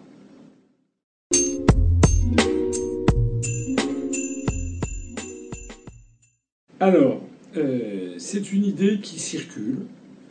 Euh, il y a quelques années, euh, Dominique de Villepin avait lancé cette idée euh, je crois que c'était un peu dans la perspective de la présidentielle de 2007. Je pense, il me semble que c'était vers 2005, 2006, il me semble. Il avait annoncé un truc à 850 euros, etc. C'est une idée qui s'est développée, euh, que l'on retrouve, on en entend parler en Suisse, en Finlande, on entend parler un petit peu en Belgique, en France. Euh, alors, d'abord, premièrement, je ne suis pas un expert. Deuxièmement, alors là, pour le coup, j'ai déjà dit ce qu'on avait dans notre programme, ça n'est pas dans notre programme. Nous n'en avons pas, nous pas évoqué. Euh, troisièmement, euh, dans notre programme, nous avons euh, l'objectif de, l'UPR est de rendre aux, Français leur démocratie. Il n'y a pas de débat tabou et pourquoi pas une réflexion là-dessus. Je me suis quand même un petit peu documenté parce que c'est un sujet qui revient de façon récurrente. moi, j'ai un peu le sentiment qu'il faut être méfiant. J'ai le sentiment qu'il faut être méfiant. Pourquoi? Parce que, en réalité, on parle de choses qui sont qui sont pas précises. On parle de revenus universels, de, revenus de base, de, de, il y a différentes formulations, et le concept lui-même n'est pas parfaitement bouclé. On ne sait pas très bien ce que ça veut dire. Si j'ai bien compris, on a l'impression que ça consisterait à ce que tout le monde, tout individu dans une société, touche, mettons, 600, euh, 700 euros. Euh, alors, premièrement, on finance ça comment? S'il y a 60, 65 millions de Français par, par, euh, donc, par 65 millions, euh, ça nous fait presque, par, mettons, par 700 euros, ça nous fait quelque chose comme 45 milliards d'euros à, trouver. donc déjà, le problème, c'est le financement. Deuxièmement, les gens qui proposent ça, si j'ai bien compris, disent oui, mais ça sera en échange de la suppression euh, d'allocation, de chômage, d'allocation de, de, de, RSI, de trucs, de machin. Et alors c'est là où il y a des ambiguïtés. Est-ce que les prestations sociales, est-ce que les allocations familiales sont également ou non resupprimées? Donc c'est pour ça qu'il faut regarder ça minutieusement, à, la loupe, n'est-ce pas? Parce que euh, si effectivement on veut équilibrer le système, ça veut dire qu'à la limite, euh, tout le monde gagnerait somme, mettons 700 euros, euh, mais ça veut dire qu'on supprime euh, les prestations sociales, les allocations familiales, etc. Donc il n'y a plus de politique de la famille, on ne sait pas quelles sont les conséquences. Troisièmement, 700 euh, euros par mois, ça ne permet pas vraiment de vivre, ça permet de vivoter. Ça permet de vivoter, et la question qui se pose, c'est est-ce qu'on demande une contrepartie en termes de travail? Si j'ai bien compris certains promoteurs, il n'y a pas de contrepartie. il faut y regarder à deux fois, parce que en termes Qu'est-ce que vous pensez d'une société où, les gens recevraient, mettons, 600 euros par mois à ne rien faire? Je ne suis pas sûr que ce soit une société très fiable. Outre que ça s'oppose à des millénaires de, civilisation, tu gagneras ton travail, tu gagneras ta vie à la sueur de ton front. Euh, l'idée d'avoir, c'est une espèce d'infantilisation de la population. C'est une espèce d'indignité. C'est une assez curieusement, c'est presque une, autre forme d'esclavage. L'esclavage, c'était des gens qui travaillent sans être payés. Une autre forme d'esclavage, c'est être payé sans travailler. Parce que vous avez un truc qui permet à peine de vivoter, mais qui peut vous entraîner dans une espèce d'état. Le travail, c'est quand même ce qui permet aussi à un être humain de s'assumer, de prendre sa place dans une société, si vous voulez. Est-ce qu'on veut avoir des générations entières de gens qui sont avachis derrière un ordinateur à, manger un hamburger par jour, ils peuvent se payer ça? C'est voilà. Est-ce que c'est ça l'avenir de la société Je suis pas sûr que ce soit ça. Et ça, c'est un problème un peu éthique. C'est pas encore la seule chose. C'est que, si j'ai bien compris, notamment, il y a d'ailleurs, c'est promu par des libéraux. Alain Madelin, par exemple, France, c'est l'ultralibéralisme. Il est favorable à ce système. Donc parce que je, vois qu'il y a des gens de gauche, de droite, ça, brouille un petit peu les cartes. Je, vois qu'il y a des gens qui se disent benoîtement, ah bah tiens, je vais avoir 700 euros par mois, ne rien faire, je vais me la couler douce. Ça, c'est un réflexe un petit peu, un petit peu, bon, on peut comprendre. C'est un réflexe qui me paraît un petit peu, un petit peu primaire. Euh, déjà le fait que même certaines organisations patronales en Belgique ou en, Suède se soient prononcées pour ça, que Alain Madelin euh, se soit est un, ardent promoteur, ça devrait se mettre à plus à c'est que en règle générale, disons, les dirigeants de grandes entreprises ne sont quand même pas des grands philanthropes. Et s'ils disent ça, c'est qu'ils voient quoi Ils y voient quoi? Ils y voient la, possibilité de supprimer, de tailler dans le vif de tout plein de prestations sociales, de remplacer même, de démolir la sécurité sociale, parce que c'est de ça qu'il s'agit, remplacer une logique qui est une logique de, solidarité nationale en cas de pépin par une logique de revenu de base pour tout le monde. Et après, l'État pourrait se dégager en disant, euh, excusez-moi ce que je vais dire qui est un peu vulgaire, mais démerdan zizi, c'est-à-dire tout le monde est au même niveau. Maintenant, je ne fais plus de politique sociale.